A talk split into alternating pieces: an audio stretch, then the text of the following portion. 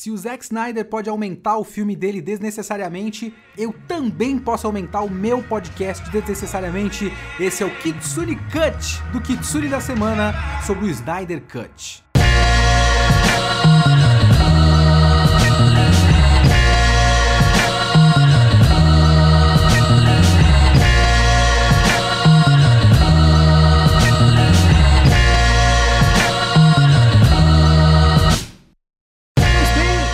Podcast vai funcionar da seguinte maneira: ele vai ter exatamente o mesmo podcast que você já ouviu, e lá pela marca de 1 hora e 17 mais ou menos, eu vou colocar todos os áudios que eu gravei, anotações em áudio que eu gravei, live reactions das cenas do Snyder Cut no momento que eu estava assistindo o Snyder Cut. Foram as anotações que eu fiz para poder fazer o podcast. Então tudo que deveria ficar ali na ilha de edição, sabe? Deveria ficar no, no, no para trás que você não precisava ouvir, agora você vai ouvir, porque eu tenho liberdade criativa, o podcast é meu e eu faço com ele o que eu quiser. Então é isso, é isso que você vai ouvir. Lá pela marca de 1 hora e 16, 1 hora e 17, tem conteúdo novo para você que não necessariamente é bom e não necessariamente precisa ser escutado, certo? Então esse é o esquema desse podcast. Além disso, ele não pediu, mas eu quero fazer, fazer uma recomendação aqui para vocês. O projeto do meu irmão Danilo, o meusmangás.com.br. É um site que você pode cadastrar a sua coleção de mangás para você manter o controle da sua coleção e aí você não ficar comprando mangá repetido. Todo mundo já fez isso, eu fiz isso já. É, então o Danilo já fez isso, o projeto nasceu disso, inclusive, dele comprar mangás repetidos. Então se você quiser catalogar toda a sua coleção. Você tem agora um lugar que está em desenvolvimento, o site que vai ser um aplicativo eventualmente. Então vai lá meusmangás.com.br, cadastra toda a sua coleção de mangá para você manter o controle. Tem até links direto para você comprar é, na Amazon pelo site mesmo. Então tudo muito fácil de usar, interface super simples. Vai lá, meusmangás.com.br e agora Kitsune da semana. Snyder Cut e depois o Kitsune Cut do Snyder Cut. É isso, vambora, falou.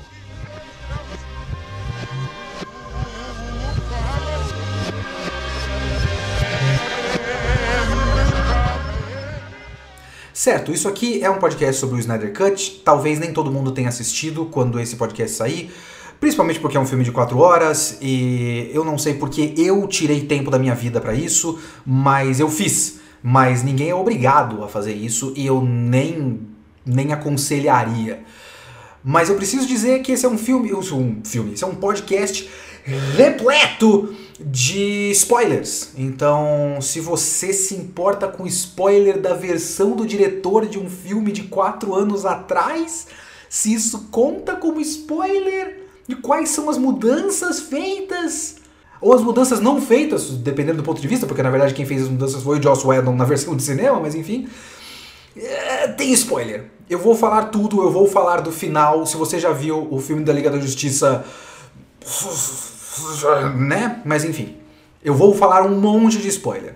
Mas antes de você ir embora daqui desse podcast, deixa eu dar o meu hot take aqui, o resumo do meu hot take para esse podcast, para esse filme, para a Liga da Justiça de Zack Snyder. Tem duas partes da narrativa do Snyder Cut. Uma dessas partes é que o Zack Snyder merece por conta da tragédia que aconteceu com a família dele, com a filha dele, e pelo quanto ele foi sacaneado pela Warner quando aquilo aconteceu. E essa parte eu concordo, porque assim, a maneira como a coisa foi conduzida realmente parece que eles só aproveitaram que o cara estava completamente abalado depois de uma tragédia familiar horrorosa e falou: beleza, então a gente vai fazer o, o filme do jeito que a gente quer, foda-se ele, pau no cu dele. Isso é horrível, isso é o capitalismo, isso é o que grandes empresas fazem e é horroroso. E sim, por esse ponto de vista, sim, ele mereceria é, ter a chance de contar o filme da maneira como ele gostaria de ter contado originalmente. Ponto, isso é um fato para mim.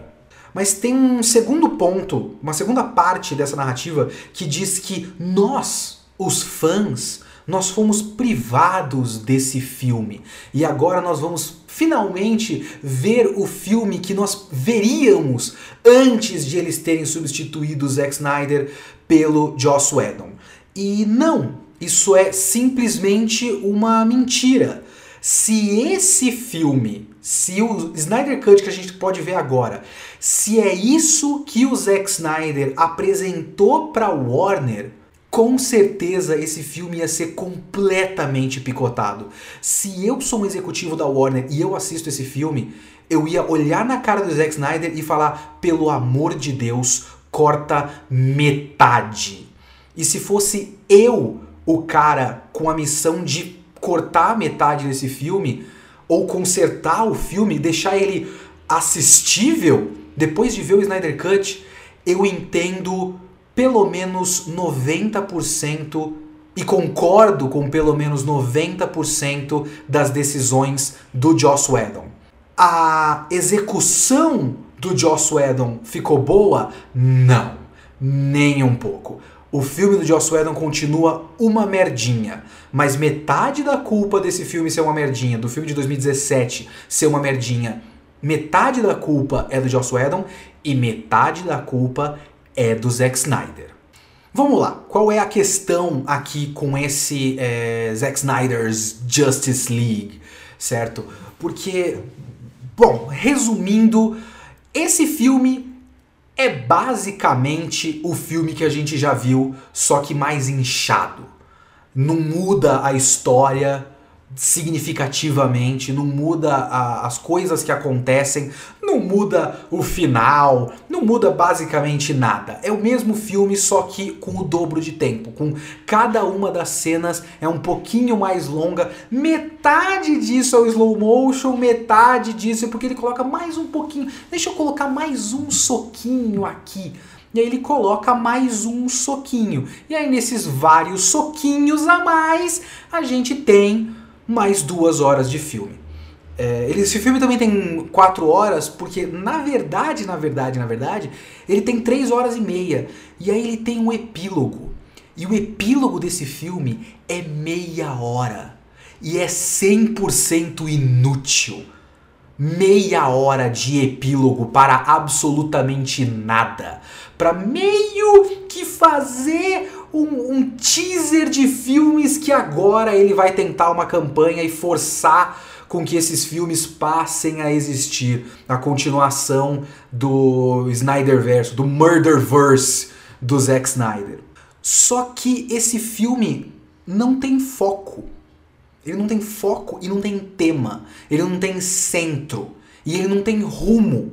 Eu não sei exatamente o que esse filme quer dizer ou por que esse filme existe, o que, que esse filme tem a dizer sobre seja lá o que for. E ele não é centrado em nada. Ele tem quatro horas porque ele é uma coleção de qualquer coisa que o Zack Snyder já quis colocar numa tela de cinema e não teve nenhum editor que olhou para ele e falou: bicho, precisa dessa cena aqui?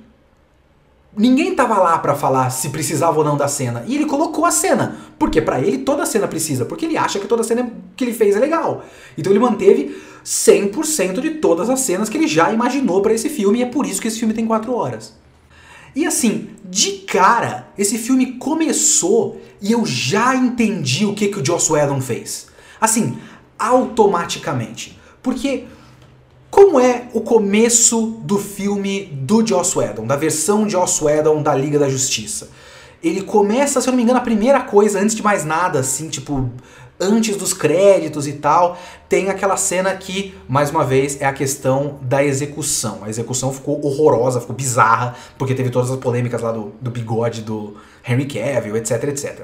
Mas ele abre com o Superman abre com o ponto de vista de uma pessoa, de, um, de uma criança, de um ser humano comum, de um cidadão, olhando para o Superman e falando: Superman, Superman, Superman! O que significa esse símbolo no seu peito, Superman? Eu gosto tanto de você, Superman! E o Superman fala: ah, Esse símbolo aqui é esperança. Ah. Então, o que, que ele está fazendo aqui? O que, que o Joss Whedon fez? E aqui eu tô sob a suposição de que o Snyder Cut é o filme que o Zack Snyder apresentou para Warner antes da Warner implorar para ele cortar tudo. Então eu tô supondo que o que o Joss Whedon fez foi a partir de ele olhar para isso que a gente acabou de assistir. O que o Joss Whedon fez foi abrir o filme com uma cena que estabelece o Superman como o centro moral, digamos assim, o centro da esperança do mundo.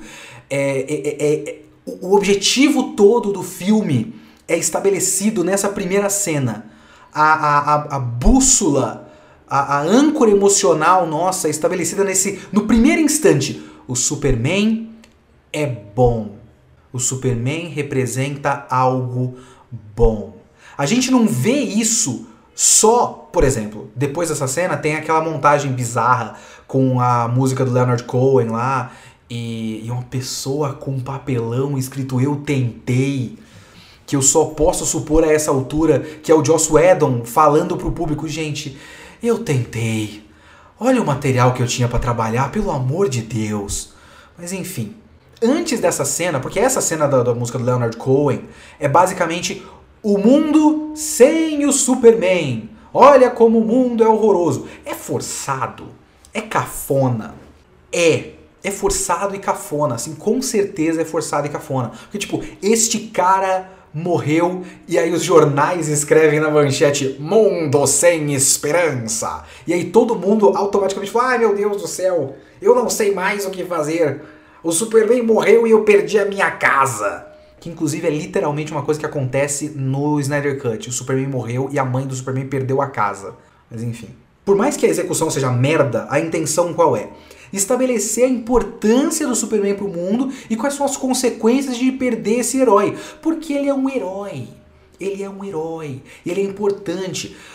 Isso fica esquisito pra caralho na versão do Joss Whedon. Porque esse filme é uma sequência do Batman vs Superman. E o Batman vs Superman não significa absolutamente nada. Desde o começo da, do, do estabelecimento do Superman no Homem de Aço, o Zack Snyder diz que o Superman tem uma moral, que ele, ele representa a esperança, mas ele não faz, ele não mostra nada que o Superman represente essa esperança. É, por exemplo, no BVS, toda a cena, e isso muita gente já falou em vários lugares, toda a cena do Superman salvando as pessoas é feita assim, a linguagem visual dessas cenas é como se o Superman tivesse ou de saco cheio ou sofrendo com o fardo de ter que salvar pessoas. Então, se você parte dessa desse histórico, você tá, tem esse personagem estabelecido, é difícil de a gente acreditar que o mundo precisa desse cara. Mas o Joss Whedon tentou fazer isso. Então ele inseriu essas cenas no começo, porque essas cenas não existem no Snyder Cut. Ele inseriu essas cenas no começo, basicamente para estabelecer, gente, quando o Superman for revivido lá na frente, vocês vão estar tá entendendo por que, que esse cara foi revivido. Porque ele importa, ele é importante. As pessoas não conseguem, o mundo não consegue viver sem esse cara. A gente precisa mostrar isso. Sabe qual é a primeira cena do Snyder Cut?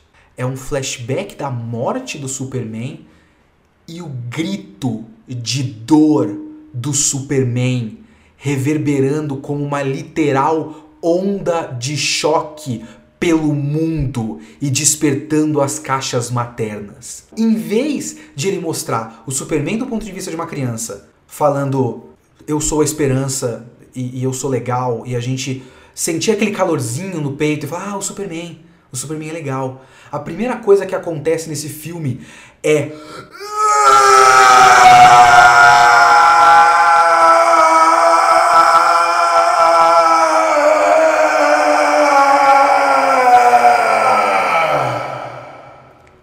Essa é a primeira coisa que a gente vê nesse filme. É com isso que a gente abre. Com um grito desesperado de dor. É bizarro. É absolutamente bizarro. E aí, ele segue no Snyder Cut sem nenhuma estrutura, sem nenhum estabelecimento assim prático, real, palpável de o que está acontecendo e que filme nós estamos vendo e qual é a história desse filme e tudo mais. Porque o que, que vamos lá, o que que acontece no no filme do Joss Whedon? Você tem uma cena muito merdinha. A cena é uma merda. A cena é uma merda. É, biz... é, é esquisita, é boba, é cafona, é ruim. Mas eu entendo por que, que a cena foi feita. Depois de ver o Snyder Cut, eu entendo por que a cena foi feita. É uma cena do Batman num telhado lutando contra um bandido, e aí no meio da luta dele contra um bandido qualquer, aparece um insetão, ele luta com o insetão, e aí ele explode o insetão. E o insetão deixa umas marcas na parede. E aí ele examina as marcas na parede e fala, Ih, caralho, eita porra, aí tem uns bagulho aí que vai acontecer. E aí ele, tipo, é uma primeira cena pra depois, o que que, o, que que o Joss Whedon olhou para o Snyder Cut e pensou? Puta que pariu! A gente não estabeleceu qual, quais são os problemas desse filme. Porque tem dois problemas. É, estamos sem o Superman e uma ameaça do espaço está chegando. Estar sem o Superman não é só um problema prático, e eu já vou chegar nisso. Estar sem o Superman é um problema temático emocional. As pessoas perderam a sua âncora emocional, a sua âncora de esperança. E aí depois você precisa estabelecer que eh, precisa estabelecer neste filme. A porra da história precisa de uma estrutura nesta porra deste filme.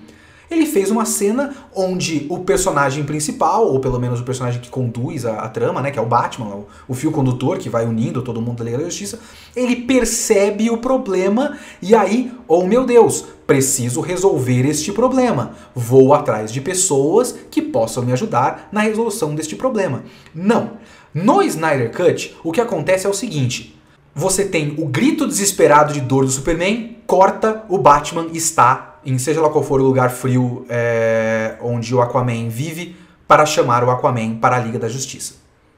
E depois você vai perceber que o, o Batman ele foi atrás do Aquaman nessa versão da história simplesmente porque o Lex Luthor, na cena pós-créditos do BVS, falou: Eles estão chegando! Eles estão chegando! eles estão chegando! e aparentemente isso bastou. É, isso deveria bastar pra gente entender a história desse filme, é, caso esse filme fosse lançado desse jeito no cinema. E isso bastou para o Batman ele: Não, caralho, esse maluco internado num hospício, que é basicamente um CEO com mania de grandeza me disse que eles estão chegando. Logo, preciso criar um grupo de super-heróis. O que é muito bizarro, muito esquisito, muito sem estrutura. Falta, falta estrutura, falta um mínimo do mínimo de estabelecer pra gente nessa versão da história por que eles estão fazendo o que eles estão fazendo. E a partir daí, a gente tem meio que uma coleção de cenas o que pode parecer estranho, eu juro pra você, quando eu falo isso em voz alta, parece meio idiota. Uma coleção de cenas. Sim, é, é isso que constitui um filme. Você coloca uma cena depois da outra e aí no momento você para. Eu acho que o, o Snyder, quando estava na faculdade de cinema, ele pegou essa definição e levou ao pé da letra. Então quer dizer que eu coloco uma cena depois da outra e tem um certo ponto onde eu não coloco mais nenhuma cena e esse é o fim do filme? E acaba o arquivo. Beleza. Então esse vai ser os meus filmes a partir de agora. Mas é isso que ele faz em boa parte do começo desse filme, é tipo uma coleção de cenas. Porque se eu não me engano, corta disso pra. Eu não lembro agora se é em Temícera ou se é a Mulher Maravilha explodindo uma pessoa. Porque eu não lembro se isso tinha na versão do Joss Whedon. É, mas tem nessa versão, talvez tenha nas duas, tem nessa versão. Aquela cena da Mulher Maravilha lutando contra o, o, o, terrorista, ela faz aquele bagulho que ela faz umas 17 vezes nesse filme, que ela bate os braceletes e faz uma onda de choque. E nessa, ela faz isso e a coisa explode. A gente vê do lado de fora todo o prédio, que se eu não me engano é um museu porque tinha crianças lá. Então é tipo, ela é uma historiadora e ela explode um museu só para vencer um cara, porque ela tinha vencido todo mundo, só sobrou o líder. Aquilo foi tipo só uma demonstração de força. Ela bate os bagulhos e a gente vê do lado de fora e o bagulho explode. E a gente depois disso vê que só sobra o chapéu dele. Porque o policial olha e cai o chapéu. E ele pega o chapéu e faz aquela cara de caralho. Então a gente é meio que levado a supor que a Mulher Maravilha vaporizou o terrorista e é simplesmente maravilhoso de, de idiota. Mas enfim, é tão esquisito esse começo que eu não lembro muito bem se a gente vê a Mulher Maravilha e depois Temícera ou se a gente vê Temícera e depois a Mulher Maravilha. Mas aí a gente vê Temícera em algum ponto do começo desse filme e é muito parecido com a cena do, do filme do Joss Whedon, mas é mais longo, é, é inchado. Tipo, quando o cara chega dentro daquele lugar onde tem a caixa materna, ele, se eu não me engano, na versão de Joss Whedon, chega e tem um começo da luta e é muito rapidamente, depois já parte pro, para os campos com a batalha com os cavalos e tudo mais, e a coisa se resolve mais ou menos rapidamente. E nessa versão tudo é mais longo. A luta dos parademônios e do lobo da steppe dentro desse lugar que, que eles, do, do templinho com a caixa materna é bem mais longa, bem mais acrobática. É legal, as cenas são bem feitas, assim. Eu, eu, uma coisa que eu tenho que dar o braço a torcer para ele é que, no geral, ele sabe filmar violência. É uma coisa que ele gosta muito, ele aprendeu a fazer direito. Então, quando tem uma cena de violência, ele sabe deixar a violência estilosa. Então ele faz violência estilosa. Ele faz as minas pular e puxar ele pela corda e tudo mais. E demora muito tempo até eles saírem desse templo. E depois eles saem. A gata tá doida com a bolinha de papel. Eles saem, o lobo da steppe e as amazonas saem com os cavalos e aquela cena se estende por mais algum tempinho e tudo mais. Então é tudo mais longo, mais inchado. Quando ele vai lá em Atlântida, pegar o, o, a caixa materna que os Atlantes estão guardando, também é uma cena mais longa. É uma cena legal, é uma boa cena de, da, da luta debaixo d'água e tal. É uma cena de luta com a Mera, que eu também não lembro se era mais longa, mas eu lembro de tudo ser muito mais ligeiro no filme do Joss Whedon. Então o que ele fez foi isso, tipo, ah, vocês cortaram metade da minha cena de ação, era extremamente importante que a gente visse mais esse soquinho aqui. E aí ele dá mais esse soquinho aqui. E aí tem vários mais esse soquinho aqui. Tipo, tem. Isso é uma coisa que ele faz é, para esse filme e que talvez fãs de anime gostem, porque tem um foco muito grande nele explicar direitinho a logística da ação.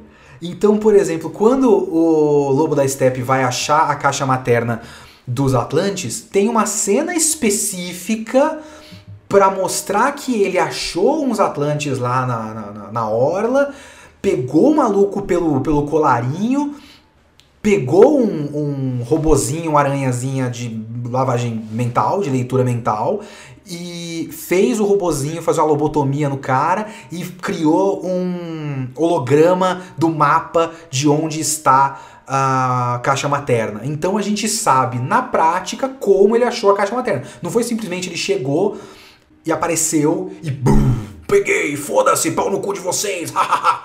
Não, a gente viu o processo, a logística, o passo a passo de como ele conseguiu chegar lá. Por exemplo, isso é uma melhoria da, de uma das cenas mais idiotas da versão do Joss Whedon, que é depois de, do Superman revivido, o, o Lobo da Steppe na versão de Joss Whedon simplesmente aparece e pega a caixa materna e fala: É, valeu, falou! E ele cai fora e é hilário, porque os caras parecem hiper incompetentes, né? A Liga da Justiça parece muito incompetente nessa cena. E na versão é, do Snyder Cut, não. Isso é muito melhor explanado. Você de fato tem é, o cara chega, mas quando ele chega, o pai do ciborgue pegou a caixa e levou lá para dentro, tentou fazer um bagulho, e é uma cena emocional, porque tem a ver com o ciborgue, eu vou falar mais do ciborgue depois, mas tipo, tem todo um processo deles tentando, eles chegam no Lobo da Steppe, tem um começo de luta, não dá certo, e aí o Lobo da Steppe vai embora. E aí é uma cena muito melhor, porque no, no sentido de na prática, ser uma cena que faz mais sentido. A própria invasão no fim do filme, quando eles vão invadir o covil do vilão, né, lá na Rússia, que teve um monte de... Não tem aquelas cenas idiotas, é, piada com Dostoiévski, essas bobagens que o Joss Whedon enfiou lá. Não tem isso, e tem uma explicação prática um pouco mais detalhada de qual é o plano deles para conseguir invadir. Tipo, ah, o Batman vai pegar a navezinha e vai atirar com não sei o que e vai aproveitar os segundos em que o campo de força abre para atravessar o campo de força e derrubar a torre. E aí, com derrubar a torre, ele consegue tirar o campo de força e aí a gente consegue entrar. E aí que todo mundo entra e sai correndo e tem lá a cena da, da, da dos caras lutando contra os parademônios e tudo mais. Então, ele faz isso. O filme, ele, ele, ele ganha com esses detalhes práticos, logísticos, né? De, de processo melhor explanado. Então, se você é um cara que gosta de shonen de luta e gosta da explicação detalhadazinha de como funciona o golpe do, do, do, do herói, tá aí, tem algo, tem alguma coisa para você aí, né? Então, beleza, parabéns. E, bom, já que a gente já tá falando do Cyborg, é, a gente ganha esses pontos no Cyborg. Porque o Cyborg, já que a gente inclusive está falando das coisas que de fato melhoram no Snyder Cut, o Cyborg existe. Porque na versão do Joss Whedon, eu não acompanhei todo o caso do Ray Fisher. É, aparentemente o Joss Whedon é um, um, racista, um pau no cu e um controlador e, e ele fazia o, máximo possível para sabotar o Ray Fisher. Parece que isso aconteceu. E assim, se a versão original, antes dos cortes inevitáveis da Warner, é o que a gente viu no Snyder Cut, é, a história do Cyborg era muito melhor explanada muito melhor. Ela basicamente não existe na versão que a gente já assistiu e ela passa a existir na versão do Snyder Cut e é uma história boa. É uma história ok. É uma história sobre. A gente vê o processo, tipo, na outra versão a gente supõe que ele não gosta do pai, a gente consegue pegar todos os sinais é, que ele não gosta do pai por conta do que ele fez com o corpo dele. Tipo, você me transformou num monstro e você não era presente e minha mãe morreu por sua causa. Aqui a gente vê tudo isso, a gente vê o relacionamento dele com o pai, a gente vê mais conversas, tem um foco razoavelmente grande nas conversas dele com o pai e por que eles não se dão bem e tudo mais. E é ok, é, funciona perfeitamente. Tipo, eu entendo o personagem. Todo mundo, quase, eu vou chegar lá, quase todo mundo é, no Snyder Cut tem uma história um pouquinho melhor explanada. Principalmente o Cyborg, o Flash e o Aquaman. O Aquaman, eu acho que a gente não ganha muita coisa, sinceramente. Porque o que a gente ganha são mais cenas dele conversando com o núcleo de Atlântida. E não são conversas que avançam muita coisa, porque o que a gente já sabia dele é que ele se recusava a ser o rei. E o que a gente fica sabendo com as cenas a mais do Aquaman nesse Snyder Cut é que ele não quer ser o rei. E é tipo umas quatro cenas que martela a mesma coisa. Ele, tipo, tem uma cena inútil dele salvando um cara no, no mar, que é só para ser estiloso. Tipo, ele salva o cara, entra no, no bar, joga o cara na mesa, pede um uísque, pega a garrafa e ele sai naquela cena que tem, se eu não me engano, né, que foi mantida na outra versão, que é a cena dele andando com o mar revolto em volta dele, que parece propaganda de perfume. Enfim, é uma cena completamente inútil. Mas tem várias cenas do Aquaman falando com a Mera, e a Mera falou: Ô oh, menino, pega o seu tridente, vai ser o rei, o rei que a gente tem é um pau no cu. Ele fala: Não, foda-se. A Mera podia olhar para ele e falar: Bom, esse rei também seria meio pau no cu, né? Aí chega o William Dafoe: Ô oh, menino! Vai lá ser o rei, o rei de agora é um pau no cu. Ele fala: Não, foda-se vocês, pau no cu de vocês. E é isso, é várias cenas dele falando com pessoas de cabelo molhado que ele não quer ser o rei. É, a gente não ganha nada com as cenas a mais dele. Nada que o outro filme já não teria. E o Flash, o Flash é outro que eu acho que o que foi adicionado para ele na versão do Joss Whedon foi idiota, porque foi um monte de piada ruim. E o que foi adicionado para ele nesse filme, ou não cortado no caso, é. Foda-se. A cena em que ele salva a moça, Iris West, lá, Iris, sei lá qual é o nome dessa porra, do seu filho da puta. A cena que ele salva essa mina. Não tem absolutamente nenhum motivo de ser. É basicamente nós. Se, se essa cena tivesse sido mantida na outra versão, o que a gente ia ganhar com essa cena é bom. Eu já sei qual é a atriz que eles escalaram para o par romântico dele num próximo filme que espero eu exista do Flash. Não é isso. É uma cena engraçadinha. Porque no outro filme, a gente já tinha entendido o Flash. O Flash não é um personagem tão complexo assim. Ele é um personagem que, tipo, a motivação, a motivação dele é uma motivação da personalidade dele. Assim, ele é um cara que tá na situação com o pai e ele tem hiperatividade e, e déficit de atenção e ele não tem amigos. E, e- e quando é dada a ele a oportunidade de fazer parte de um grupo, ele aceita porque ele quer fazer parte de um grupo. E aquela primeira cena com o Batman, com ele, por mais que seja bem toscona, bem cafona e tal, com o, o Bruce Wayne, que é muito engraçado, porque ele simplesmente chega e fala: Olá, eu sou o Bruce Wayne, o Batman. Foda-se. Em vez. Inclusive, ele faz isso com o Aquaman numa vila cheia de civis, né? E o Aquaman fala na cara dele: "É, Bruce Wayne, você se veste como morcego, não é? Pra todo mundo que tá ouvindo. Mas enfim, por mais que essa cena seja meio boba, a cena que ele encontra o, o Flash, é uma cena que estabelece perfeitamente bem o personagem. E nada do que tem a mais nessa versão do Snyder Cut para o Flash me faz entender melhor o personagem. O personagem continua o mesmo. O Cyborg, sim, o Cyborg tem um trabalho muito competente. Algumas cenas meio merda, mas principalmente quando ele entra, porque o Cyborg ele tem a tecnologia dele faz com que ele tenha acesso a seja lá o que for de tecnologia no mundo quando ele quiser. Então ele acessa, ele tá andando na rua, ele vê uma moça tentando sacar dinheiro e não tem dinheiro é, para sacar, e aí ele vai, ele acessa tipo um monte de câmera de segurança, um monte de filmagem de celular.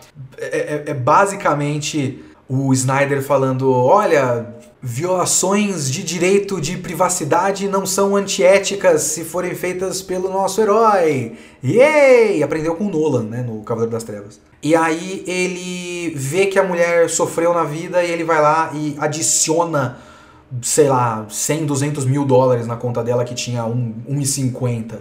Bom, é bonito, ela fica super feliz. Se isso acontecesse comigo, eu não sei se eu sacaria e eu ia automaticamente ficar com medo do imposto de renda depois, porque o imposto de renda ia falar, não, peraí, da onde veio esses 100 mil dólares, esses 200 mil dólares? Você não ganha isso em um ano. Foi depositado na sua conta. Você trafica drogas? Eu ia ficar com muito medo de ser preso automaticamente. E é, como basicamente tudo desse filme, uma cena absurdamente longa, assim, porque tem, inclusive tem o flashback dele jogando o futebol americano, que assim, é filmado e aí que tá um bagulho desse filme. A abordagem desse filme é fazer com que esses heróis sejam deuses. Então a gente está vendo a, a criação de um mito. Então tudo, tudo precisa de reverência, tudo precisa de solenidade, tudo é um momento, tudo é épico, tudo é grandioso. É por isso que tem um monte de slow motion. E aí você tem, por exemplo, a linda, de verdade, sem ironia, linda cena do futebol americano. Linda. Porque ele faz isso naquela escala de cinza que ele gosta muito de, de aplicar. E é uma, um jogo de futebol americano na neve. Então a- os flocos de neve brilham. Então é, é- é muito parecido até com Sin City do Robert Rodrigues, tá ligado? E- só que assim, é um jogo de futebol americano. Não é a cena onde ele tá salvando uma vida. Por exemplo, tem o slow motion da, do Flash salvando a menina. Ele tá salvando uma vida. E ele tá em super velocidade. Mas essa cena é filmada com a mesma reverência da Mulher Maravilha lutando pra salvar o mundo. E eu fiquei assistindo aquela cena e pensando, tá, o que, que vai acontecer aqui? Ele tá lutando, lutando, parece uma luta, inclusive, eu não consigo deixar de pensar como uma luta. É, ele tá jogando futebol americano e vai cair um meteoro e aí ele vai perder 80% do corpo dele por causa desse meteoro. Então a gente tá vendo tipo momentos antes da desgraça e é por isso que tem essa slow motion e essa reverência para ele jogar futebol americano. Não. É futebol americano. Depois disso ele pega o carro com a mãe, reclama do pai e tem um acidente de carro. E aí ele perde metade do corpo dele. E tudo é isso. O Snyder de certa forma, é o tight cubo do cinema hollywoodiano. Porque o tight cubo ele faz, não é que ele não faz cenário no Bleach, é que ele sabe que quando você faz uma cena que não tem cenário, que tem só o personagem numa pose estilosa falando uma frase de efeito, essa cena é uma cena foda. E aí ele aplica isso para 100% de todos os quadros de todos os capítulos. Então 100% de todas as cenas de Bleach são épicas.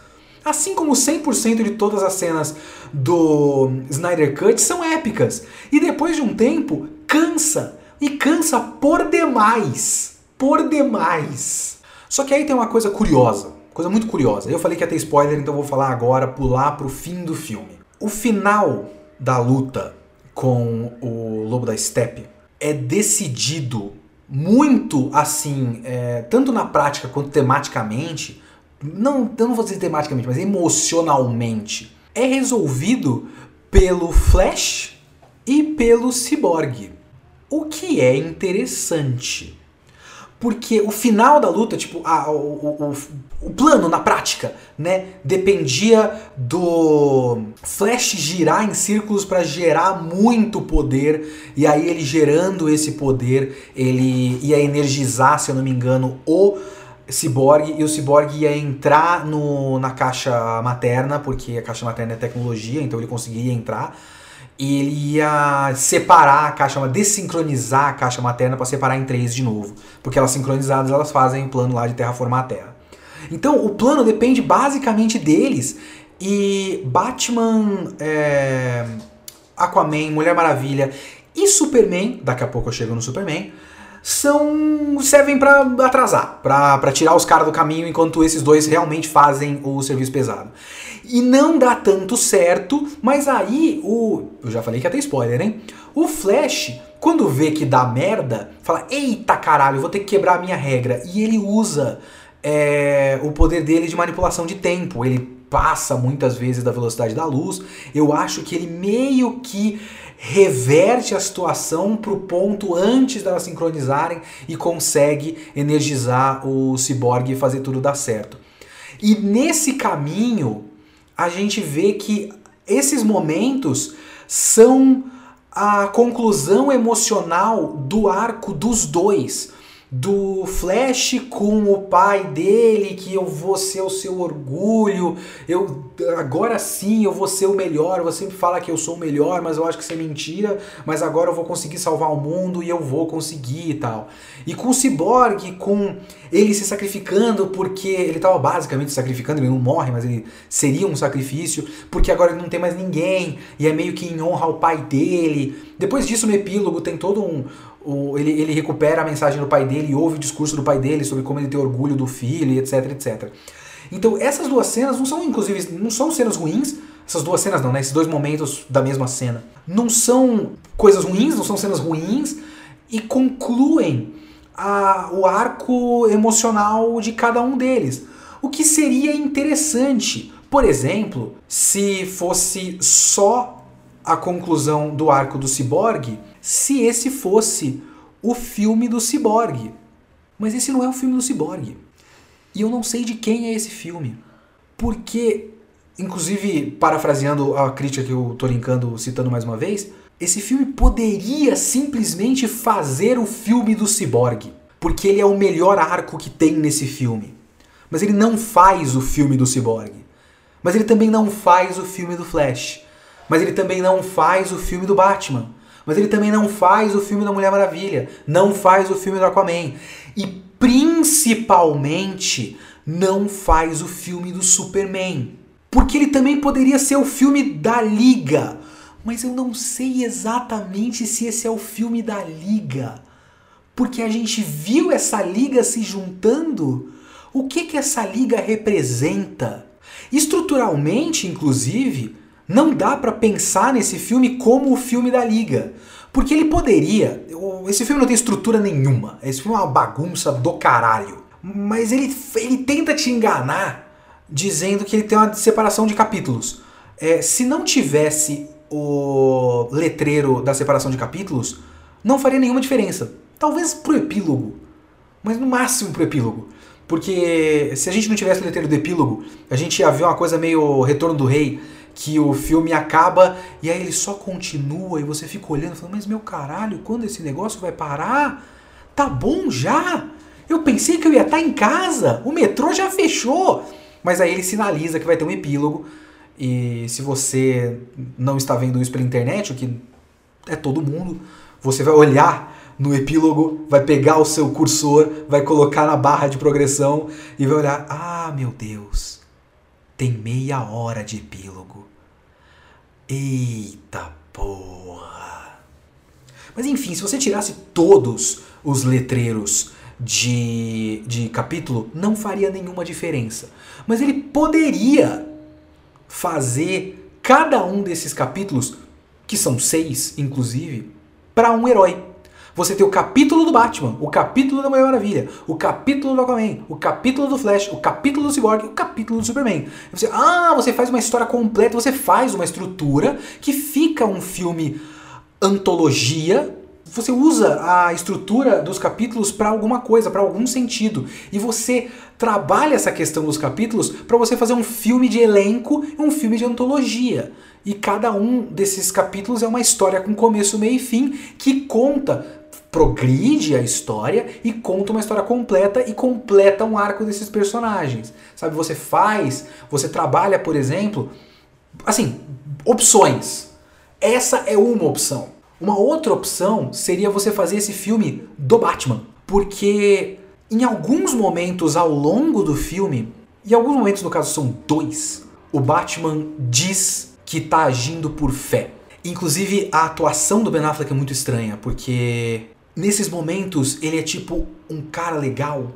É quase como se fosse o, Ben Affleck no dia a dia. Eu não sei se o Ben Affleck é um cara legal, mas enfim. É, ele fala assim, o Alfred fala para ele: é, Mas, Master Wayne, você. Por que você está fazendo isso? Não faz o menor sentido. Você está tá, tá agindo por impulso. É, o seu plano é muito absurdo. Por que, que você. Por exemplo, no momento que tem que reviver o Superman, por que, que você vai reviver o Superman? E aí o, o Bruce Wayne olha para ele meio que com um sorriso, meio que com uma cara meio de bonachão. Alfred, pela primeira vez eu tô agindo totalmente por fé. Assim, falando como um cara normal. Ele não fala. Por exemplo, tem um momento que ele tá falando com a Mulher Maravilha e o Snyder faz referência àquele pesadelo que ele teve no BVS. Ele tenta fazer isso fazer sentido e depois ele vai passar isso de novo no epílogo. Mas ele tá falando com a Mulher Maravilha sobre o sonho, tipo, eu vi num sonho o Flash falando comigo que a Lois Lane é a chave e aí o, a Mulher Maravilha fala, não, porque a Lois Lane, né, o Bruce Wayne, o, o, o Superman reconheceu a Lois Lane, e é, é isso, é chave porque agora ele re, recuperou a humanidade dele através da Lois Lane. E aí ele fala, no, it's something darker. Então, isso, esse momento tem aquela gravidade do Snyder, something darker. Agora, esse momento é ele normalzão. Não, não, Alfred, eu estou agindo por fé. E aí num outro momento que ele tá saindo de avião antes de fazer aquela invasão e tudo mais, é, meio que acreditando que o Superman vai aparecer na hora H, e o Alfred pergunta de novo, por que, você acredita nisso, Master Wayne? E ele fala, fé, Alfred, fé! Assim, eu tô, eu tô tentando o máximo possível dublar o personagem. Fé, Alfred, fé! Normalzão! Então é muito estranho que ele haja dessa maneira. Mas não seria estranho se esse fosse o centro do filme. Se o filme fosse completamente centrado no processo do Batman, por exemplo, tem uma ou duas cenas do Alfred falando com ele, é, eu acho que uma só. E assim, uma num filme de quatro horas. Uma cena em que o Alfred fala pro Batman: é, Você tá deixando a sua culpa virar obsessão. Então, de repente, esse filme podia ser sobre a obsessão do Batman. Ele tentando trabalhar essa obsessão. Você pega do fim do filme, ele pensar, do fim do filme anterior, ele pensar que ele deixou o Superman morrer e a culpa é dele e o mundo foi pro caralho por culpa dele. Então você trabalha o mundo indo pro caralho e trabalha o Batman como figura central trabalhando a culpa dele e tentando se redimir. E assim, você podia trabalhar a ideia dele reviver o Superman desde o começo. Tipo, umas, umas diquinhas, assim, é, dele olhando é, um, um, diagrama de algo que ele escaneou o caixão do Superman e o Alfred falando para ele: Você exumou o corpo do Clark Kent? Mas os dilemas éticos por trás disso, você está deixando a sua obsessão, a sua culpa virar obsessão. Mas não, porque o Batman não tem nenhum peso temático ou emocional nesse filme. Ele tem uma função prática. Ele reúne a Liga da Justiça. Assim como Mulher Maravilha, que não tem quase nenhuma função prática, tipo, ela tem talvez a função de chamar o Cyborg especificamente, de isso já estava, isso ficou na versão do Joss Whedon, de se conectar emocionalmente com o Cyborg e trazer o Cyborg para lá. O Aquaman é outro que talvez você pudesse trabalhar tematicamente a responsabilidade dele. Seria estranho se o filme fosse todo focado no Aquaman. Seria também estranho se o filme fosse todo focado na Mulher Maravilha. Seria razoavelmente menos estranho se o filme fosse focado no Cyborg ou no Flash ou em ambos 100%. Se eles fossem, assim, o foco do filme. O Flash não aparece até uma hora de filme. Uma hora de filme o Flash não apareceu. A cena que ele salva a menina do acidente de carro é na marca de uma hora. E todos os flashbacks do Cyborg acontecem depois disso, se eu não me engano. Então, de um filme de quatro horas, você demora um quarto dele, mas assim, um quarto que é a experiência de metade de qualquer filme normal, para ter o personagem que no fim vai ser os caras que vão fazer o momento da catarse emocional do filme, vencendo o vilão e resolvendo seus problemas emocionais. Mas assim, se fosse o foco desde o começo nesses personagens, seria interessante. Porque eles são os personagens novos. Talvez o Aquaman também, junto com eles o Aquaman. Você já conhece o Superman, o Batman e a Mulher Maravilha, porque eles foram a origem da justiça, e agora tem esses novos caras. Porque esses caras junto desses heróis que a gente já conhece, só por conta de eles terem aceito é que a liga pode existir. Então, por conceito, eles são importantes para que a liga seja a liga. Então você podia focar o filme só neles. Mas não é isso que acontece, porque o filme não é focado em nenhum deles. Agora, podia ser focado no Superman, que é o que o Joss Whedon tentou fazer. Naquela cena lá no começo da Justice League, que ele fez a primeira cena com o Superman e uma pessoa comum olhando para ele, falando: Superman, Superman, Superman, você é legal. Ele falando: Sim, sim, eu sou muito legal. E a gente olha para ele e fala: Nossa, o Superman é legal. E depois você vê: Nossa, o mundo ficou uma bosta sem o Superman. E aí todo o filme, como era a versão do Joss Whedon, é focado no fato de, cara, a gente só vai poder dizer que nós temos uma Liga da Justiça se a gente tiver o Superman. Porque o Superman representa tudo pelo qual a gente acredita, pelo qual a gente luta. Mas nesse filme, eles mal falam do Superman. Por duas horas e meia de um filme de quatro horas, eles mal falam no Superman. O Flash cita umas duas vezes que o Superman é daurão e ele sempre gostava do Superman. Muito depois disso, eles começam a pensar nas propriedades da caixa materna, quando eles recuperam a caixa materna do pai do ciborgue. Eles falam, caralho, mas a caixa materna consegue fazer as coisas reverterem pro, pro seu estado original, então ele consegue reverter matéria, etc, etc. O quê? Reverter matéria? Opa! Vocês estão pensando no que eu tô pensando? É literalmente esse o diálogo. É o Flash olhando para todo mundo falando, gente, eu sei que vocês estão pensando no que eu tô pensando. Eu não vou falar em voz alta, fala vocês. E aí o Cyborg cria um holograma de um gif animado do Superman para mostrar o Superman. Olha aí, ó, Superman, não é isso que vocês estão pensando? E eles passam de imaginar a possibilidade prática de reviver o Superman para gerar o plano de reviver o Superman. Sem nenhuma discussão se seria ético reviver o Superman, se é correto brincar com a vida e a morte, o que poderia acontecer depois disso. Eles falam: peraí, dá? Bom, então vamos. E tem aquela conversa do Alfred muito brevemente falando: Ô, oh, Master Wayne, faz isso não, rapaz. E aí o Master Wayne fala: Bom, eu vou fazer. E aí ele fala: Tá bom, Master Wayne. E aí eles vão. E aí tem aquela cena que eles revivem o, o Superman, que é tipo uma cena legal, eu gosto visualmente da cena do Flash correndo.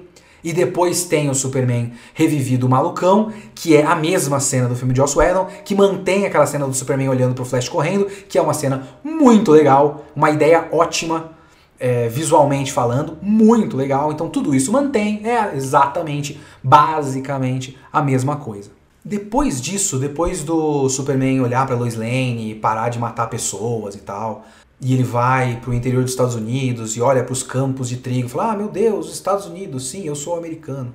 Aí tem a cena dele colocando o uniforme de novo. E aí, meus amigos, é simplesmente maravilhoso. Porque o que, que o Superman faz? Ele entra na nave dele e o filme começa a tocar o tema do Superman, aquele tema do Man of Steel, que é muito bom, essa música é muito boa. Eu esqueci se é o John Williams ou Hans Zimmer, não sei qual dos dois que fez, mas é um ótimo tema. E é aquela música bonitona do, do Superman, da nova, nova novos filmes do Superman do Zack Snyder e os discursos dos dois pais dele. Lembra aquele pai que falava pro Superman: "Então, se pá, deixa os moleque morrer mesmo, foda-se eles, o negócio é você guardar o seu segredo". Então, tem o, segredo, o, o discurso desse cara falando: "Clark, você é a esperança, Clark". E aí, Russell Crowe falando: Kal-El, você é a esperança, Kal-El. Eles vão segui-lo no sol. O mesmo discurso do do Man of Steel. A questão é que já no Homem de Aço, essa coisa não fazia sentido, porque ele não criou um personagem que representa a esperança em nenhuma atitude prática dele. Naquele filme ele nunca representou a esperança. Ele guardou o segredo dele e quando chegou um inimigo ele destruiu uma cidade inteira para matar um cara. Então ele nunca foi a esperança para ninguém, porque ele não existia até ele ser o pivô de uma crise que matou um monte de gente. Aí no próximo filme, esse personagem foi o pivô para que a gente fosse introduzido um novo personagem que é o Batman, mostrando ele como basicamente uma bomba atômica na cidade dele.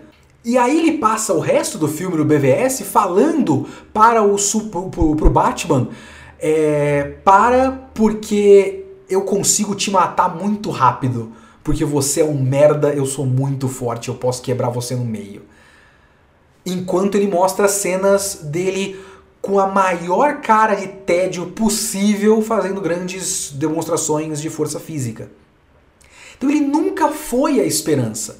Mas aí você tem uma trilha sonora grandiosa para esse cara chegar e representar a esperança. E aí ele olha para o uniforme azul dele, uniforme azul com capa vermelha.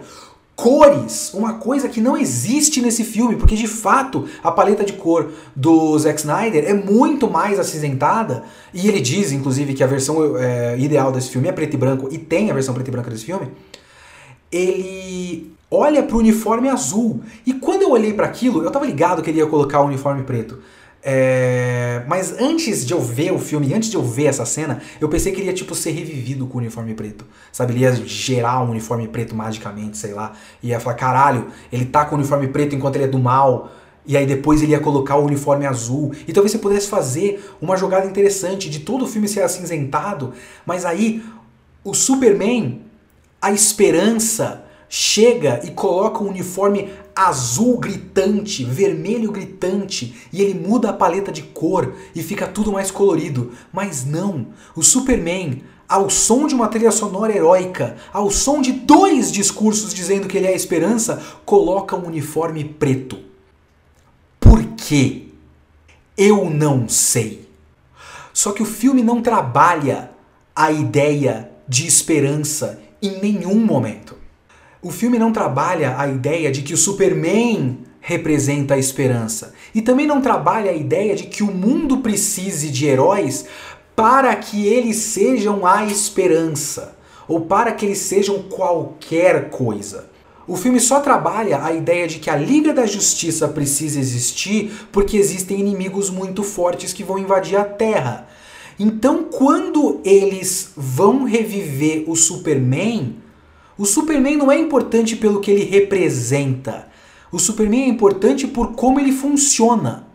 O Superman é uma arma apenas e somente uma arma. Eles revivem um tacape. E aí eles usam esse tacape para bater no inimigo. Quando o Superman surge no meio da luta com o lobo da steppe, ele chega para impedir um golpe no Cyborg, que o Cyborg estava lá nas caixas maternas, e o cara dá uma machadada no ombro dele e ele para e dá um sorrisinho. Ele não dá um sorriso com aquele jeito bonachão, um jeito de Superman legal. Ele não olha pro Cyborg e fala: Você tá bem? Ele não faz nada disso. Ele olha, dá um sorriso de babaca, quebra o machado dele e dá um socão. E segue-se uma sequência da mais absoluta violência. Porque se tem uma coisa que esse filme gosta, é de mostrar o quanto esses heróis são legais, porque eles são muito fortes e muito violentos. Eles dão uma surra no lobo da steppe. E quando eu digo uma surra, é assim, basicamente tortura. Porque eles estão perdendo toda a luta, né? Quando chega o Superman, eles automaticamente ganham, porque o Superman é muito forte. O Superman dá uma sequência de porrada nesse cara, joga ele pro chão, usa a visão de calor dele e corta um chifre. Porque eu jurava, inclusive, que aquilo era capacete do maluco, mas não, é chifre. Então o cara tem, aquele, aquele osso da cabeça dele. Ele corta o osso do maluco. Se fosse um ser humano que ele estava lutando, ele teria cortado um braço do cara com a visão de calor dele. E depois de cortar, porque o cara estava vencido já, ele venceu essa luta. Ele corta o chifre e segue batendo, e segue batendo sem parar. É inacreditável o quanto ele bate no lobo da steppe. E assim, eu já tava pensando nisso enquanto eu via o Batman explodindo parademônios. Eu tava pensando, parademônio é um ser vivo ou não? Porque tem uma parte na batalha final que o Batman tá com o Batmóvel dele, ele faz suas manobras muito loucas e joga um um parademônio para longe e a câmera faz questão de focar na cena assim, ela para para você ver isso. O parademônio é empalado, tem uma estaca saindo do, do chão, de uma cerca, sei lá, e o parademônio é empalado no peito. E a câmera para e fala: Olha só, olha que da hora, olha como o Batman empalou um monstro. Mas eu ficava pensando: tá, é, é um parademônio, talvez não seja. É, é como se ele tivesse explodindo um robô. Vai. Só que no final, meu amigo, depois do Superman já ter cortado um chifre do maluco com a visão de calor dele, eu não lembro se é a Mulher Maravilha, eu não lembro quem, ou talvez o Flash, sei lá. É, dá um golpe que o maluco é, é arremessado pra frente. O Aquaman pega ele no ar com o tridente e empala o maluco, empala o lobo da steppe no peito. Eu juro pra você, eu juro pra você, o Superman olha pro inimigo empalado por um tridente, dá um sorrisinho voa, dá um socão no maluco, enquanto ele tá no ar, a Mulher Maravilha pula e dá um golpe de espada e corta a cabeça do lobo da steppe, que é aí transportada pelo portal, e a cabeça sai rolando no pé do Darkseid, e o Darkseid para a cabeça dele como se fosse uma bola, ele tem um domínio de bola muito bom, é o Neymar do quarto mundo, e aí toda a Liga da Justiça ficou olhando pra cara do, do Darkseid e o portal se fecha. E é assim que eles vencem. É assim que eles vencem. É muito engraçado porque é muito hiper violento. E depois tem aquela cena onde eles sobem pelo reator e o Superman pega o Batman pelo braço e eles estão no pôr do sol olhando pro horizonte e você olha e fala: Meu Deus, é a Liga da Justiça. Que bom que essa absurda força de destruição em massa tá do meu lado. E depois de ver todas essas cenas, eu só posso supor que essa é a lição do filme. Violência é 100% bom, legal e aprovável caso seja a meu favor. É isso que o Zack Snyder tem a dizer sobre, esse, sobre qualquer coisa, eu suponho, porque é a única mensagem desse filme. Eu não consigo tirar mais nada. Não é uma mensagem de esperança, não é uma mensagem que eu saí inspirado, não é uma mensagem que eu saí emocionado, não é uma mensagem de é, ainda bem que nós temos heróis e é por isso que nós precisamos de heróis, porque eles ajudam o próximo e etc, etc.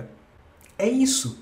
É violência. É, é, é o good guy with a gun americano. Armas são boas quando um homem bom está usando elas. É meio que isso no fim das contas. E esse é o fim da Liga da Justiça do Zack Snyder. Porque aí depois tem o epílogo. E eu só não entendo o, epílogo, o epílogo é. Cara, é inacreditável. O epílogo é inacreditável. Vamos lá. Vamos passar o que acontece no epílogo da Liga da Justiça do Zack Snyder. Logo depois do, do title card do epílogo que a gente tem é o Cyborg ouvindo o discurso dele e a gente vê a, a, a, os, os, membros da Liga da Justiça em vários lugares diferentes, ao som do discurso do pai dele, sobre como ele é orgulhoso, e sobre como ele é um herói, e sobre como ele. Ah, blá blá blá blá blá blá, discurso vazio qualquer. Bonito, bacana, o Cyborg é um bom personagem nesse filme, então funciona para o Cyborg, mas não tem quase nada a ver com os outros personagens. Tem uma cena que eu acho emblemática, emblemática, de verdade, porque o Gordon que é o, o cara que fez o Jonah Jameson, esqueci o nome do ator lá. Tá muito legal, gostei dele como Gordon. O Gordon acende o bate-sinal. E aí você tem aquele plano clássico do Batman de baixo para cima, de quando ele tá numa gárgula, tá em cima de um prédio e tal. Só que depois de ele mostrar nesse ângulo só o Batman, o rosto, depois vai abrindo o peito, a perna e tudo mais, você vai abrindo, abrindo, abrindo, abrindo, ele não tá em cima de um prédio, ele tá em cima de um tanque mas é um monstro. É um bagulho mais monstruoso que qualquer um dos bate-veículos desse filme. E olha que ele tem um bate-veículo que é basicamente uma aranha do inferno robótica. É um tanque. Caralho, o Batman é foda demais. Eu aposto que ele tem um pintão grosso veiudo. Ah, Batman. Enfim. Aí a gente vê o Lex Luthor chamando o maluco que é o exterminador, e aí depois ele fala: ah, a identidade do Batman é Bruce Wayne, vá matar o Batman. O exterminador fala: ah, legal, hein? Vou matar agora sim, vou celebrar com você, bacana, vou matar esse maluco aí. Corta e a gente tá naquele futuro alternativo do sonho do Batman do BVS. Aqui apresentado como, acredito eu, depois do Flash ter quebrado a regra dele de não mexer com o tempo correndo na velocidade da luz, talvez um futuro possível no qual a Lois Lane morreu, por isso que a Lois Lane é a chave, ela não pode morrer, e depois ela morrer, o mundo vai pro caralho, o Darkseid dominou tudo. Enfim, aí você tem uma equipe formada por Mera, Batman, Exterminador, um cara que eu não sei muito bem quem é, mas eu acho que é o Flash, talvez. Ou talvez o átomo?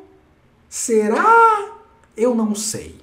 E, meus amigos, o Coringa do Jared Leto.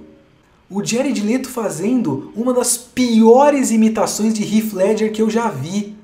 Porque o Jared Leto, o Coringa dele na Liga da. Desculpa, na, no Esquadrão Suicida, não era uma imitação do Heath Ledger, era uma versão ruim própria. Mas agora ele está tentando fazer uma imitação do Jared Leto com os mesmos maneirismos, é patético. E tem um diálogo Cara, puta que pariu. Os caras ficam se, se, se provocando. Inclusive é até uma dinâmica mais interessante do que a da própria liga, porque a, a liga que a gente viu ao longo das três, três horas e meia iniciais desse filme, eles basicamente não têm nenhum conflito um com o outro, assim. Talvez o Aquaman um pouquinho e o Cyborg tá mais em conflito com ele mesmo. É, eles não têm muito conflito. E aí esse grupo é um grupo todo desconjuntado e eles têm conflito um com o outro. E aí fica provocando. A Mera fala: você não tem como saber o como eu me sinto depois que o Aquaman morreu. Quem você amou na sua vida. Aí chega o Coringa e faz. Ah, ah, ah, ah, ah, ah, ah. Isso é uma risada. ele fala, ah, ele sabe sim, porque ele. ele já perdeu, por exemplo, um filho adotivo. Ah, ah, ah, ah, ah, ah. E aí o Batman fica putaço. E o cara fica falando de como ele viu o, o Robin morrer e tudo mais. E aí o Batman fala: Ah, é? Então, quando eu vi a Alequina morrer nos meus braços, ela me pediu. Ela me pediu para fazer uma promessa e eu vou cumprir a minha promessa. Ela falou que quando eu matar você, e não tenha dúvida, eu vou matar você, porra! É bom que seja lento para você sofrer. Make no mistake, I will fucking kill you. Essa é uma frase do Batman na Liga da Justiça. No futuro alternativo bizarro que depois é um sonho? Sim, porque mais uma vez isso é um sonho. Então o Batman tem visões que talvez sejam visões causadas por uma reverberação do Flash mexendo com a linha do tempo, whatever, whatever. Mas é um sonho. Eu pensei que a gente estava vendo o futuro, mas não é o futuro, é uma, uma possibilidade. Mesmo assim, ele colocou um ator com a roupa do Batman para falar Make no mistake, I will fucking kill you. Com essa voz. É inacreditável. Aí o Batman, o Bruce Wayne, acorda e chega um cara voando que eu pensei que ia ser o Superman, mas é o Caçador de Marte. E o Caçador de Marte olha para ele e falou: "Opa, eu vi o que vocês fizeram aí. Bacana o seu negócio de liga. Vai acontecer umas coisas e talvez eu volte depois aí a gente se fala, valeu, falou". E aí ele vai embora. E antes ele tinha aparecido numa cena que ele estragou a cena, porque era Marta Kent falando com a Lois Lane, é, que porra, eu perdi o meu, a minha fazenda, mas eu quero falar com você porque você é a única pessoa que sabe o, o, que o Clark era de verdade, o que ele representa, e eu amo muito o Clark, assim como você ama muito o Clark. Ele meio que, ela meio que faz a Lois Lane, motiva a Lois Lane a seguir em frente. E no fim não era a Marta Kent, era o Caçador de Marte transformado em Marta Kent. Então a cena perde força porque não é genuíno, é um cara mexendo os pauzinhos pelas sombras. Mas ele aparece no final de novo só para falar: opa, eu não vou fazer nada. Eu podia ter feito coisas nessa última batalha, mas eu não fiz. Aí eu posso vir a fazer. Então quando eu vou fazer, quando eu for fazer, eu falo com você de novo. Abraço. Ah, e um último detalhe maravilhoso, maravilhoso desse filme é Superman ressurge na cena do ressurgimento de Superman. Só para fechar, só para vocês verem o quanto não dá para entender o que esse filme quer dizer. Superman ressurge. E como eu já disse, tem aquela cena onde ele entra no, no, na nave e aí toca dois discursos sobre esperança diferentes com música heróica. Ele olha para o uniforme azul e coloca o uniforme preto. No futuro pós-apocalíptico alternativo possível de sonho, o Superman do mal o Superman psicopata capacho do Darkseid usa o uniforme azul. Por quê? Eu não sei. Deixa eu só fazer um adendo aqui, porque depois de, de gravar o podcast, eu assisti algumas coisas e eu achei um vídeo muito interessante de um canal que eu não lembro agora se chama Den of Geeks ou Council of Geeks. E eu vou deixar linkado na descrição do vídeo, como, como foi da outra vez. É interessante porque ele já parte de um ponto de vista completamente diferente do meu. A pessoa do, do, do canal, ela gosta do filme. E ela acha que o filme, e aí a gente discorda completamente, ela acha que o filme traz uma sensação de esperança. E a gente está em lados completamente opostos dessa equação aí. Até o epílogo. E aí o epílogo, ela diz que é uma coisa muito interessante, porque dá a sensação que o Snyder não quer que a gente saia do filme com a sensação de esperança. Porque estava tudo indo bem, aí ele te mostra que o futuro possível ou meio que inevitável é que tudo vai dar merda. O Darkseid, porque o Darkseid foi deixado no fim do filme como uma ameaça futura. Então essa ameaça futura vai dar merda. E uma outra coisa que ela diz, que é uma chave muito interessante quando você parar pra pensar em tudo que a gente já viu do Snyder até agora nesse universo desde o Man of Steel, é que do ponto de vista dela, no entendimento dela, e eu acho muito interessante e eu concordo, a visão do Snyder sobre o que define esses heróis como heróis não é que eles são algo positivo. É que na verdade eles não são algo negativo. Não é o que eles podem fazer de bom.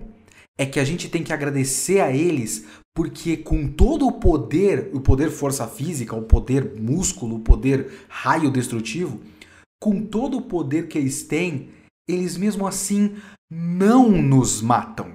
E é por isso que a gente tem que admirar eles. É por isso que eles são heróis. E eu fiquei pensando nisso depois. Eu fiquei pensando nessa questão, por exemplo, se a gente pegar da fala do pai do Clark Kent, lá, o Jonathan Kent, é, dizendo que ele tinha que deixar as crianças morrerem. E eu acho que a ideia do Snyder com essa cena é que isso é uma prova de que o Superman é bom. Porque mesmo que o certo, porque o certo é cada um por si, o certo é foda-se. Mas mesmo que o certo seja cada um por si, e era isso que ele deveria fazer para se proteger, ele mesmo assim ajuda as pessoas. E aí daí, daí, que a gente vai pegar as falas, por exemplo, do Superman falando pro Batman depois, se eu quisesse, você já estaria morto. Ou do Batman nesse epílogo, falando, não tenha dúvida, eu vou te matar. Então, o que a gente tem que admirar no Batman não é o que ele faz de bom, é o quanto ele consegue se conter de matar o Coringa. Não é o quanto o Superman ajuda as pessoas no seu dia a dia, ele faz o bem para as pessoas. É que ele podia trucidar o Batman, mas ele não faz, porque ele é legal. E aí a gente vê, por exemplo, o fato de que o Superman, ele quando revive, é uma máquina de matar tresloucada. E aí ele vê a Lois Lane e a Lois Lane é que importa, e aí ele é controlado. Mas a Lois Lane, como disse o Flash no sonho barra premonição barra viagem no tempo, a Lois Lane é a chave. E no futuro pós-apocalíptico do, do epílogo, a Lois Lane morreu. E aí o Superman virou uma máquina de matar tresloucada. Então, a ideia aqui é que esses super-heróis são uma bomba relógio e eu não sei o que, que ele quer dizer com isso, porque eu não acho que ele está sendo crítico disso.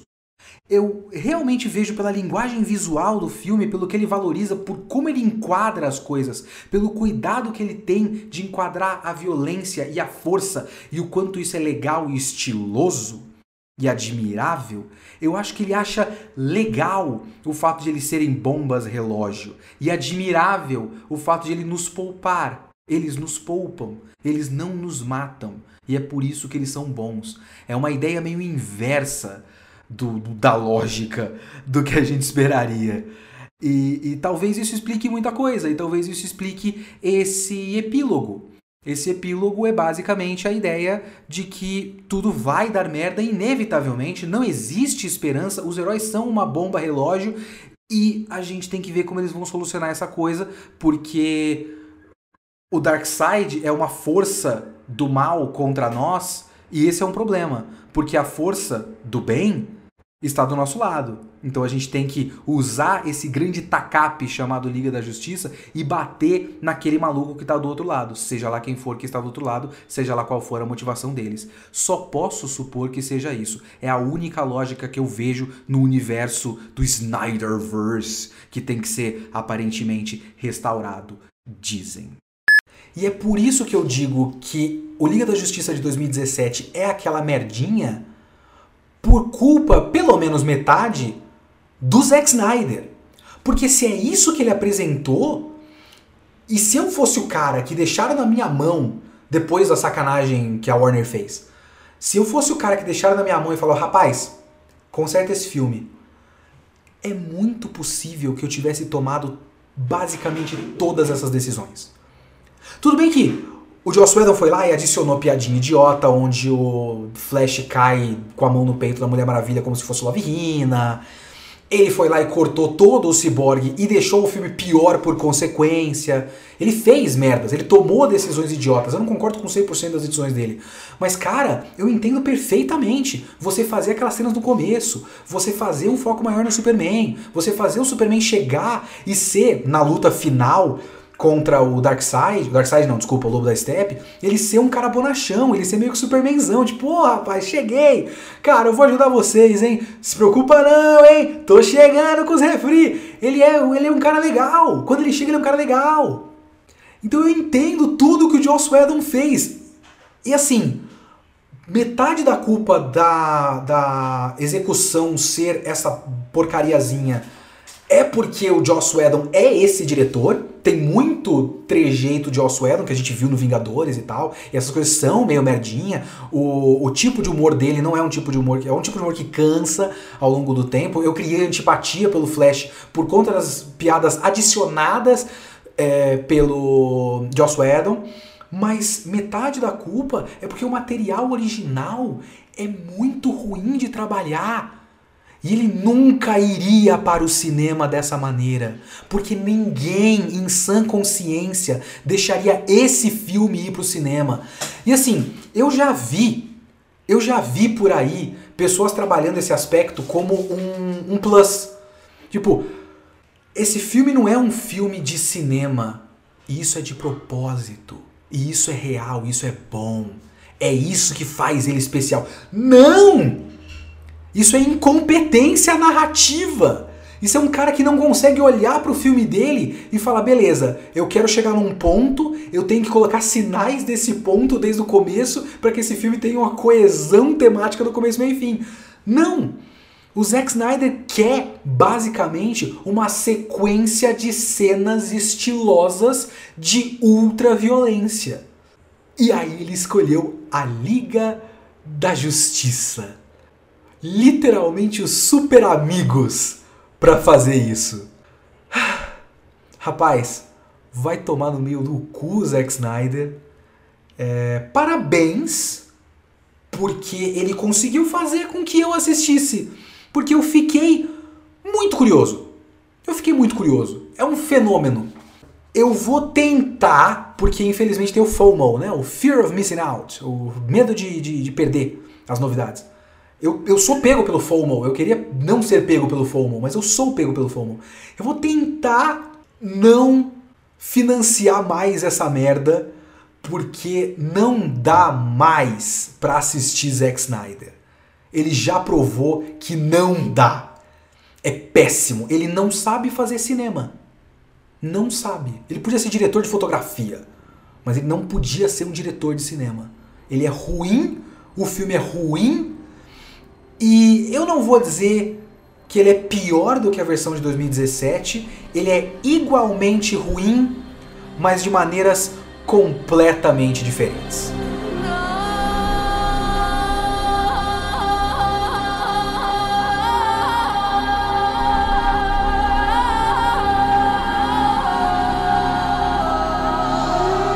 Aparentemente, a versão original do Zack Snyder para a abertura do filme, em vez de ser crianças falando com o Superman sobre como ele é, é incrível e, e, eles gostam dele para mostrar que o Superman é um, um ser de bondade, é um grande em slow motion. É tipo o grito de sofrimento dele reverberando com uma literal onda de choque pelo mundo. É inacreditável. Não, peraí, se, se eu não me engano, no. Ai, parte 1, não conte com isso, Batman. Tem partes, né? Ai, que babaca. É. Até onde eu me lembro, no primeiro Liga da Justiça, tem a, a, os, os bichos que ele luta no telhado, e aí ele identifica que tem um problema, e aí ele vai atrás de pessoas. Aqui tem o grito do Superman, e aí ele vai atrás de pessoas. Então ele já. O Bruce Wayne já sabe? Ou vai ter um flashback? Será que ele vai fazer tipo não cronológico? Eu vou supor, e vamos ver qual é o padrão disso, mas é uma coisa que o Zack Snyder realmente gosta, que esse canto religioso delas e olhando pro, pro mar e pegando a roupa do Aquaman é muito esses seres são deuses no mundo e as pessoas veneram esses deuses e tal. O que isso quer dizer no filme a gente vai ver. Chuto que nada, mas enfim. A cena do assalto com a Mulher Maravilha nessa versão, com tudo acelerado, parece crepúsculo quando ele corre rapidinho. Tá ridículo. começo desse filme tem o grito do, do Superman morrendo. Aí tem o Batman indo falar com o Aquaman aí tem um assalto, aí tem Temícera. Não existe estrutura, não, esse, não existe é, build-up e payoff, existe coisas. São cenas em sequência. Por que está acontecendo isso em Temícera? Simplesmente está acontecendo isso em Temícera. Aparentemente começou a história do filme agora com essa cena em Temícera. Por que o Batman foi pro, falar com Aquaman antes de isso acontecer? Por que, por que ele não faz as coisas. Em, em que esse filme se beneficia de ele fazer as coisas fora de cronologia? Se é que é fora de cronologia. Porque não dá para entender se é fora de cronologia, porque não tem nenhuma sinalização. Tá, então tem que contar com o aviso pós-crédito do Lex Luthor de que algo vai acontecer no fim do Batman vs Superman. Ok. É, eu ainda acho a versão do Joss Whedon melhor nisso porque estabelece uma ameaça nesse filme. Um sinal claro, a gente vê, show don't tell, a gente vê é, que algo está acontecendo e não o Batman tá ligado por causa do filme anterior. Porque aquilo era um bagulho pós-créditos e era um aviso, o Lex Luthor tava louco, é, ou a implicação é que ele tava louco, então não é tão forte quanto de fato ter aquele, aquele bichão no começo do, da Liga da Justiça do Joss Whedon. Ó, por exemplo, a cena na, no Laboratórios Star, que tem o, o, o faxineiro olha o, o bichão lá, o insetão. Essa cena podia ter sido no começo do filme, 40 minutos atrás. Porque aquilo prepara alguma coisa, tipo, eles estão atrás de coisas. Não o Superman, o Batman indo atrás do Aquaman. Eu não sei se era assim na versão do Joss Whedon, mas esse flashback da invasão anterior do Darkseid narrado pela Gal Gadot é simplesmente horroroso, porque ela é muito ruim. Ela não tem dinâmica nenhuma no que ela fala, é inacreditável. E ela começa a, a, a narrar como se ela estivesse narrando o documentário do negócio, só que ela tá falando diretamente pro Bruce Wayne. Então, a golden age of heroes fought together. É, em vez de ela simplesmente contar, sabe? É muito ruim. E o legal é que esse flashback adicionado já estabelece que o, o Darkseid perdeu para seres que combinados não são tão fortes quanto o Superman. Então, eu já sei que vai dar certo. Eles vão chamar de volta o Superman e vão vencer. Porque o Superman é muito mais poderoso do que todo mundo desse pessoal junto. Que é isso que está estabelecido pelo, pelos filmes e pelo canon. Então. Flashback meio. Épico e tal. Mas uma bosta. A cena do Cyborg jogando futebol americano, tipo, ela é muito bonita, né? Se você pega só as imagens e monta isso para um trailer e tal. É bonito pra caralho. Mas é montado como se uma catástrofe. A não sei que vá acontecer agora. Vamos ver. Não, não é. É só um flashback. Mas parece que a catástrofe vai acontecer ali. Tipo, ele tá jogando e de repente vai cair um meteoro nele e vai acabar com metade do corpo dele. É tipo suspense. Mas por quê? É só ele jogando futebol americano. Sabe? Tudo precisa ser solene. Tudo é muito importante. Tudo é. Ele. ele... Eu até entendo. Só falta, né? Eu até entendo. Porque meio que a intenção é como se ele estivesse criando uma lenda. Então esse é o momento definidor dessa lenda. É tipo isso. Tudo é grandioso, tudo é importante, tudo é, é motivo de reverência, né? Mas dá no saco. É o é o cubo, é literalmente Bleach. Bleach faz isso. Todo quadro é um quadro de impacto. Pelo menos a parte do do, do Cyborg é 100% melhor. Assim, é, o, o, a versão de Joss Whedon precisava de qualquer coisa sobre o Cyborg. Tudo isso é, é meio cafonão.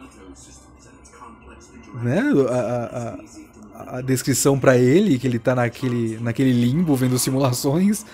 Mas é 100% melhor. Até porque não tinha nada e agora tem algo. Então é muito melhor. Por mais que a é, que a parte do do Cyborg seja melhor do que a versão de Joss tudo isso ainda faz o filme ser muito lento. Ele é muito, tudo é muito lento. Demora uma eternidade para acontecer. É, acho que não chegou ainda na marca de duas horas de filme, de um filme de quatro horas. Esse filme teria que ser dividido em dois, que eu acho que seria o plano inicial, inclusive, mas aí teria que estabelecer um arco de começo, meio e fim para cada um dos filmes. Não simplesmente cortar no meio, porque se cortasse esse filme no meio, o primeiro filme não teria nada. Absolutamente nada, só build-up. Horroroso. Essas narrações, a narração do Cyborg sobre a caixa. Os nazistas encontraram ela. A narração da Mulher Maravilha. É tudo muito cafona, cara. É incrível como ele acha que ele tá fazendo um épico. Mas é um épico. Ele, ele não consegue se decidir se ele tá fazendo um épico de fantasia é, ou uma história de ficção científica séria, adulta e edgy, sabe? Mas no caminho ele não tá dizendo nada. É inacreditável o quanto, sei lá, tá uma, duas horas e meia de filme de quatro horas e, e, até agora não tem uma, uma mensagem coesa do que esse filme quer dizer. É, é, muito estranho. Tipo, a cena do Superman no começo da versão de Joss Whedon já estabelecia uma espécie de mensagem. Essa não. Não, é só cenas, uma atrás da outra. O Cyborg fazer um GIF animado holográfico do Superman é simplesmente ridículo em cima da caixa materna. É simplesmente ridículo. Ele faz, tipo, mostra Superman. Caralho, bicho. Finalmente estabeleceram que que o Superman é a esperança. O outro filme, pelo menos, martela bastante o, o, o quanto o Superman faz falta.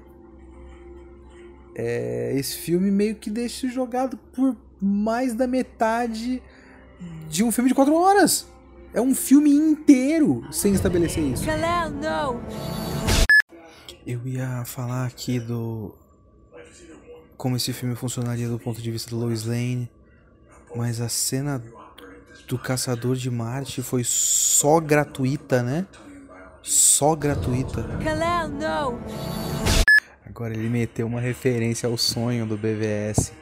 Num sonho, eu ouvi, o Barry Allen falou comigo, Lois Lane é a chave mas eu acho que é algo mais sombrio. Mas ainda faz muito pouco sentido porque ele teria que se comunicar por sonho com Bruce Wayne. Eu não sei exatamente qual, qual seria o sentido de ele se comunicar por sonho com Bruce Wayne. É, a viagem no tempo dele causa ilusão? Sei lá. Vai, vai entender, né? Kalel, não! Agora, é muito estranho o comportamento do Bruce Wayne falando que num certo ponto do filme, pela primeira vez estou agindo apenas por fé e não racionalmente. Depois ele fala que ela acredita que o Superman vai estar lá. Ele fala, fé, Alfred, fé! E é um tom diferente de qualquer coisa que o Bruce Wayne já tenha visto, já tenha feito em qualquer filme. Que foi só um. É... Mas a gente não acompanhou essa mudança. Algum momento tinha que ter estabelecido essas coisas. Ele não estabeleceu o, o Bruce Wayne mudado depois do do Superman, sabe? Kalel, não. Eu não sei muito bem como trabalhar a ética do Batman matando os parademônios, porque eu não sei exatamente o que constitui os parademônios, mas tem uma uma alegria dessa desse filme com a violência contra os parademônios, porque tem até uma cena que, ele, que um parademônio é empalado pelo Batman, né? Então, ele, o filme curte. O filme curte. Kalel, não! Tem, nessa cena, essa batalha final, eu acho que ela tá ligeiramente melhor do que a do Joss Whedon. Nessa, isso tem que, tem que é, ser reconhecido. Mas é muito engraçado a quantidade de vezes que ele usa o slow motion com os cânticos gregos genéricos étnicos pra Mulher Maravilha. Quando a Mulher Maravilha faz alguma coisa, é slow motion e porque precisa ser épico e precisa ser solene. Kalel, não. Esse filme devia ser, ó, tipo, ele termina com os caras naquela tomada com todo mundo da liga. É, termina com o Superman puxando o Batman. E esse filme devia ser sobre talvez o que, o que ele mostra, fala um pouquinho assim, a sua culpa virou obsessão, e depois ele fala em fé, fé, Alfred, fé. Mas se fosse sobre isso, tipo, o Batman percebendo que ele errou e que ele precisa do Superman e o foco é o Batman e o Superman. É, porque eles são, tipo, a origem da justiça, né? E, e, a base da liga, né? Mas, mas o final não tem nada a ver com eles. O Superman é 100% desimportante para esse filme. E por que, que ele tá de preto? Nada faz sentido. Kalel, não! Primeiro, esse epílogo tem meia hora Nunca que esse filme iria pro cinema desse jeito. Kalel, não! Segundo o meu hot take aqui, nada da da execução do Joss Whedon prestou, mas a culpa do Liga da Justiça 2017 ter ficado ruim é do Zack Snyder. A base que a partir da qual o Joss Whedon teve que trabalhar era péssima. Se essa era a base, a base era péssima. E a base do Homem de Aço e do BVS já era péssima, né? É porque, no mínimo, no mínimo, tipo, essa luta final. Essa luta final é uma luta que ficou boa visualmente e tal. Só que, como o filme é desconjuntado e não tem tema, no fim a única coisa legal da Liga da Justiça é que eles são berés. E eles são berés do jeito Snyder, que é eles empalam o maluco, o Superman aleija o cara, corta um chifre dele e o maluco empala, ele dá um sorrisinho, ele dá um soco e no mínimo, no mínimo, do jeito que dava, o Joss Whedon olhou para aquilo e falou: "Puta que pariu, esse é um filme da Liga da Justiça, eu não posso fazer uma luta final que cujo cujo cuja catarse seja violência, porque a catarse desse filme é a violência. É uma violência bem feita, mas é a violência. Então o cara identificou o problema certo e aí consertou do jeito que dava e o jeito que dava ficou estranho porque uma coisa não bate com a outra, porque a base que ele tem para trabalhar é o, o Batman do Snyder, é o Superman do Snyder, as coisas simplesmente não batem. Então fica muito esquisito. A dissonância cognitiva do filme do Joss Whedon é culpa da base do Snyder. Se considerarmos que esse filme é a base do Snyder. Kalel, não! Caralho, na tomada heróica durante o, o discurso do pai do, do ciborgue, o, o Gordon acende o bate-sinal e aí eu acho que o Batman tá em cima do de um prédio, mas não. O Batman tá em cima de um tanque gigantesco. Um monstro o tanque. Caralho, que bagulho hilário. Kalel, não! Meu Deus do céu, o futuro alternativo. O que que é isso? Pra que que é isso?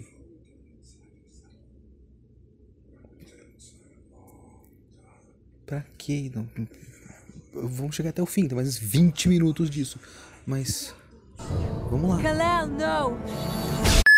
Tá, é uma realidade alternativa, provavelmente criada pelo Flash. Bom, se isso fosse cinema, o pessoal ia pirar de fato. Mas é um bagulho completo. Puta que pariu. Da maneira como ele tá fazendo, parece tão artístico. É tão, tão patético. O, o, o Coringa do Jared Leto é a pior coisa que existe, meu Deus do céu. Kalel, não! Don't make any mistake, I will fucking kill you. É uma frase do Batman. No que claramente não é só um sonho. É uma realidade possível. Caralho, Zack Snyder, caralho. Pois bem, esse foi o Kitsune Cut do meu podcast sobre o Snyder Cut. Eu espero que vocês tenham gostado, porque tem mais coisas, é mais longo, é mais completo, então é obviamente bom. É assim que funciona arte no geral, se eu não me engano. O próximo Kitsune da semana, o Kitsune da próxima semana, eu não sei o que vai ser. Então, surpresa pra vocês. Até lá.